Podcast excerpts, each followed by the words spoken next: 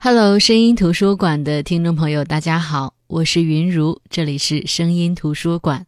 喜马拉雅 FM 是声音图书馆的独家合作平台。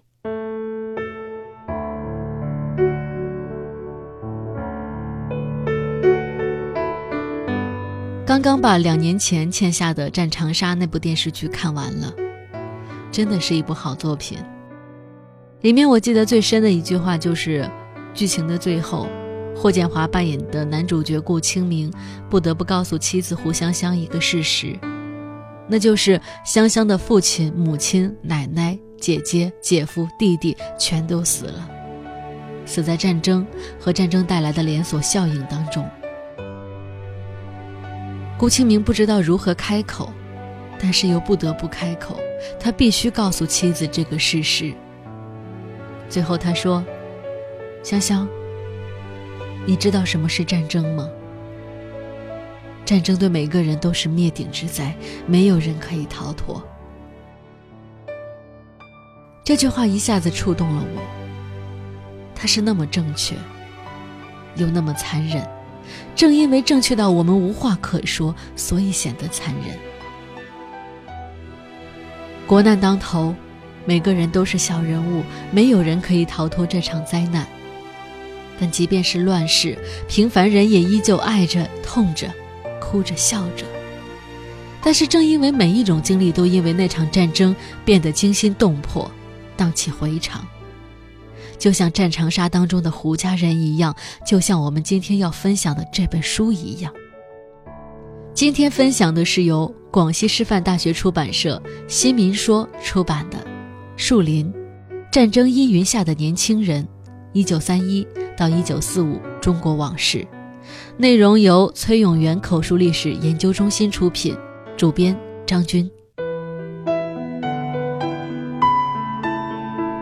大学的时候就知道崔永元正在做口述历史这个项目，很多老师都跟我们介绍过，甚至后来还听说他的口述历史博物馆就建立在我的母校中国传媒大学里。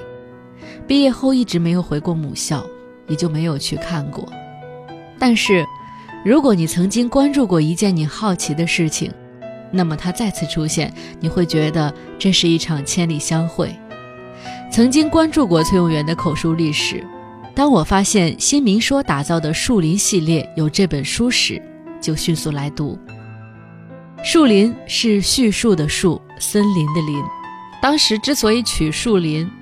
崔永元说：“因为这个名字是他们研究中心最好的代称。树是讲述，林的意思是众多，树林者众多讲述的集合也。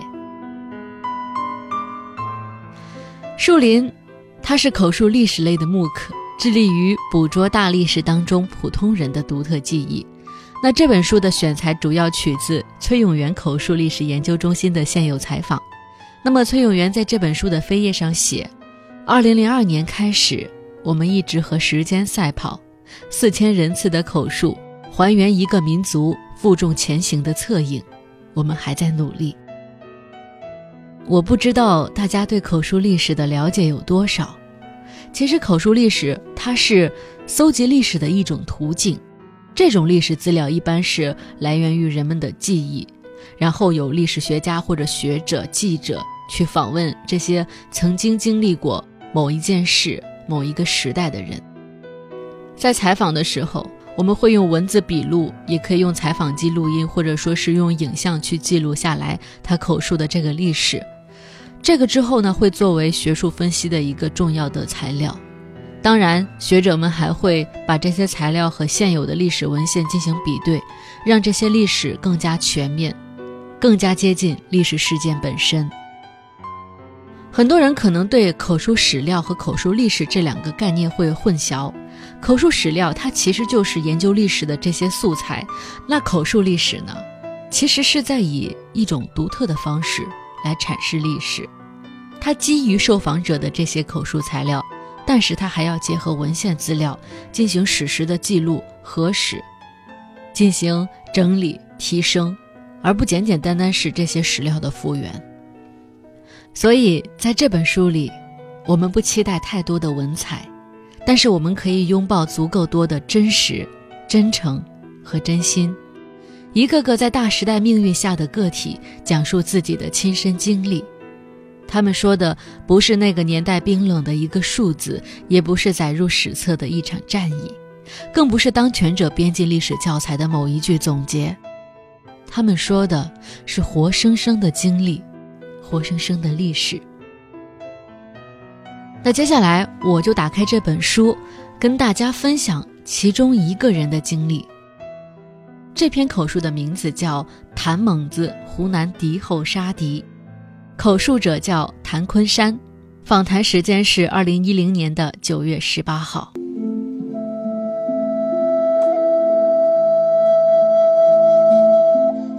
一九四三年春天，我成都本校十八期毕业到七十三军，年底打常德负伤，出院已经是一九四四年的阴历四月，回家是过端午节的时候。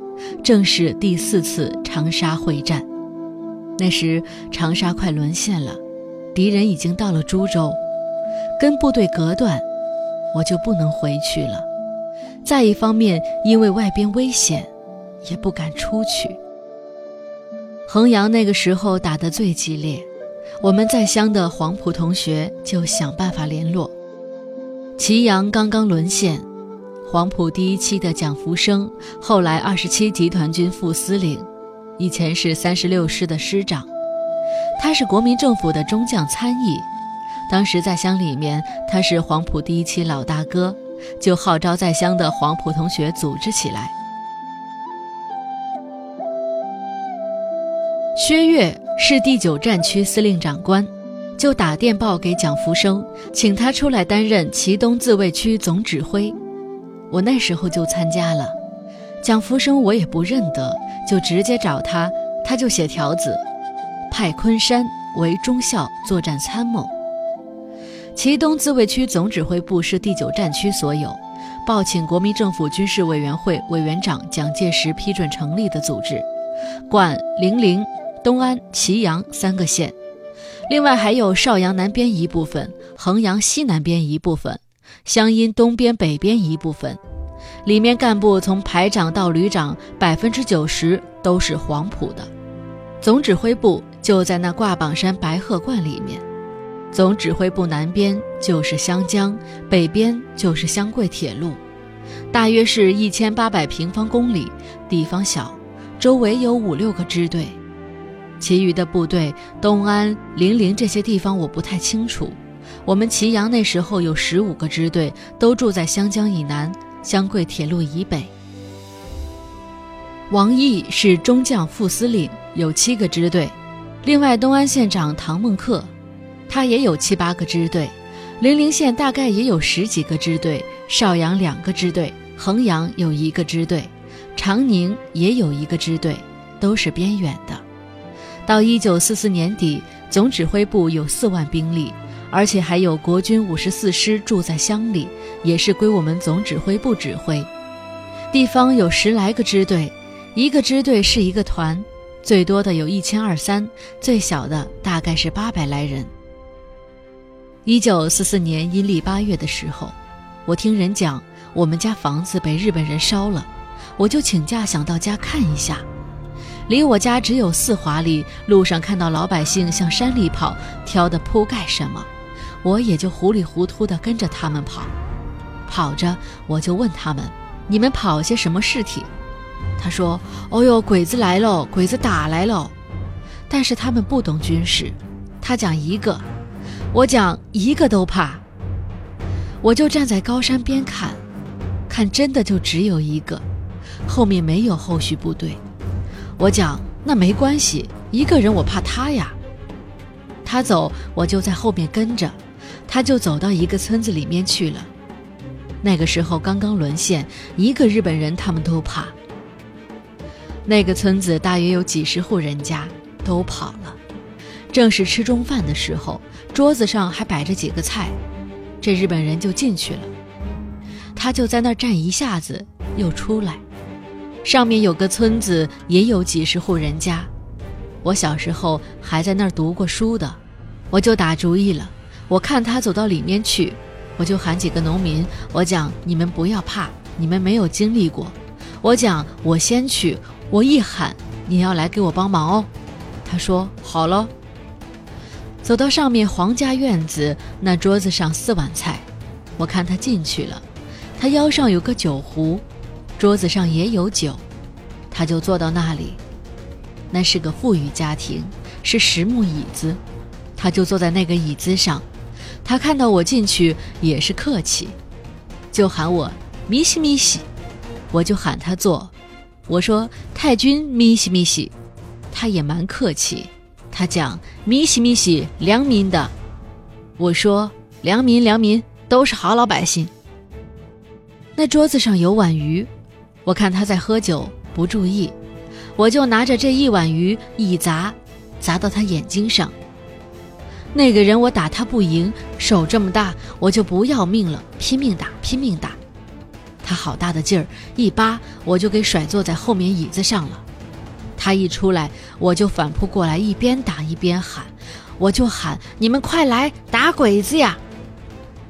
老百姓没有看到过，怕。他的劲儿好大，我的手还有个疤，他就抓着我的手就咬，现在还有印子。我喊你们快来快来的时候，他就咬了，咬掉大拇指大的一块肉，我就反手砸。那两个农民吓得不敢动。我说：“你快来，不怕了，我快给他打死了。”结果听到日本人就呵呵呵出气，血往上冒呀冒。结果我那时候用力用狠了，我也很疲劳，半昏迷。他们就给我搁到坡上头去，我坐了一两个钟头才醒来。醒来，他们就告诉我鬼子处理了这些东西给你。什么东西呢？一个手枪，有千人针。手表，还有日本膏药纸包着的一个观音菩萨。日本人也很迷信，每个人都有一个千人针，要一千个妇女给他缝了一千针，要一千个人保他长命，就是说保佑福命长久。上面有观音菩萨。大衣这些东西全部烧了，怕日本人来查，他们就把它烧了，烧不完就挖个坑埋了。鬼子名字我记得叫小谷情治中尉，是个宪兵。这些东西我第二天就交给总部了，总部还奖了我十担鼓。宪兵队住在白地市火车站，有三十多个宪兵。他大概出来散步，把方向搞错了，越走越远，结果一下走了十多里路。他不晓得路，把这个日本鬼子打死之后，我回到家里。我们那个地方离铁路没有多远，我的爹、哥哥、叔叔、侄儿都逃到山里面去了。我家那一带十三个村庄房子都烧了，这是有原因的。那个时候日本人组织设计会，里面有我们的人。那天卧底报告说明天鬼子要到双桥那一带打卤，打卤就是打劫、杀鸡、抓鸡、抓猪、抓粮食。因为参加了设计会，要给他派夫子，他就一般不到你家里来抢东西。我们那个地方没有设计会，所以他来打卤。距离我家三里路远有个圆坑，就是喊爱路，有八里长。我们就派了一个大队，两个中队。那时候游击队有些不按正规编制，大约是百八人，就到两边埋伏。有两支轻机枪，日本人只有三十个，夫子有百八个。日本人不懂我们的话，我们就相互转告：你们这些老乡要赶快向两边跑，你再不走就会打死的。日本人一进来，老百姓大概跑开了，两边就射击，结果走脱一个鬼子，二十九个鬼子都打死了。走脱那个鬼子跟着老百姓跑，那时候是八九月，河里面没有水，枯了，河一直就通到铁路那个地方。逃跑的日本鬼子他就走到河里面。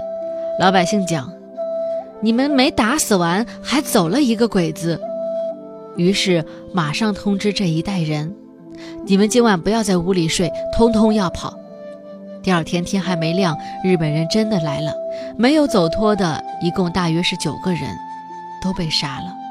房子一直烧到我们家里面，几十个村子一下子烧了。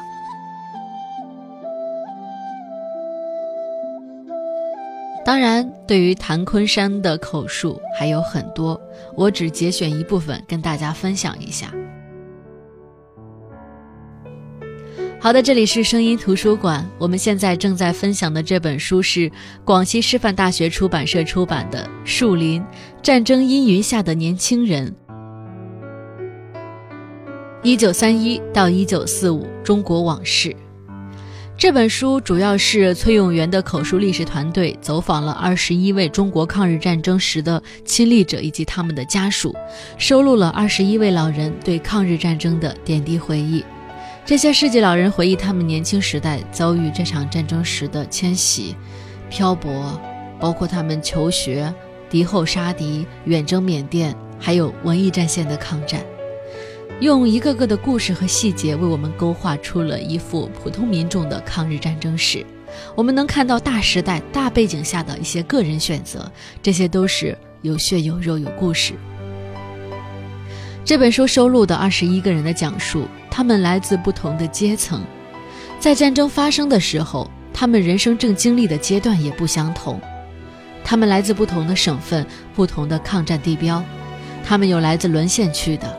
有解放区的，有大后方的，他们面对抗战这个大背景时，除了在历史洪流当中做出自己微小的选择，也会产生各种各样的情感情绪。他们的讲述，我们看来真的是没有像抗战神剧那样英勇无敌，但他们同样是勇敢的，是顽强的。哪怕这个人在抗日战争当中只杀了一个鬼子，他们也是勇敢顽强的。这种勇敢顽强。正是因为真实而更加具有感染力。他们的思想也没有一些作品当中呈现的那么大无畏，那么高度集中。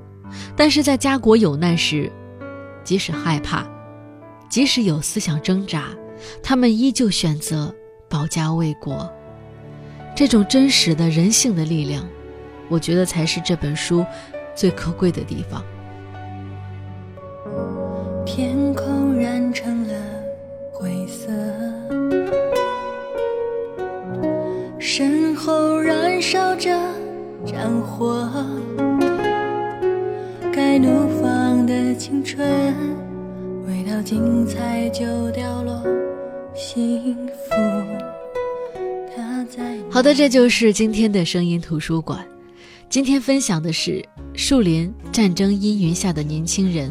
一九三一到一九四五中国往事，这本书在亚马逊、天猫以及各大图书商城都有出售。或者想购买这本书，也可以通过声音图书馆加我的个人微信来购买。这本书展现了很多历史细节，在这些历史细节当中，我们可以知道曾经发生在这片土地上的真实的故事。我们也可以了解到战争对于人的影响，对于人性的影响。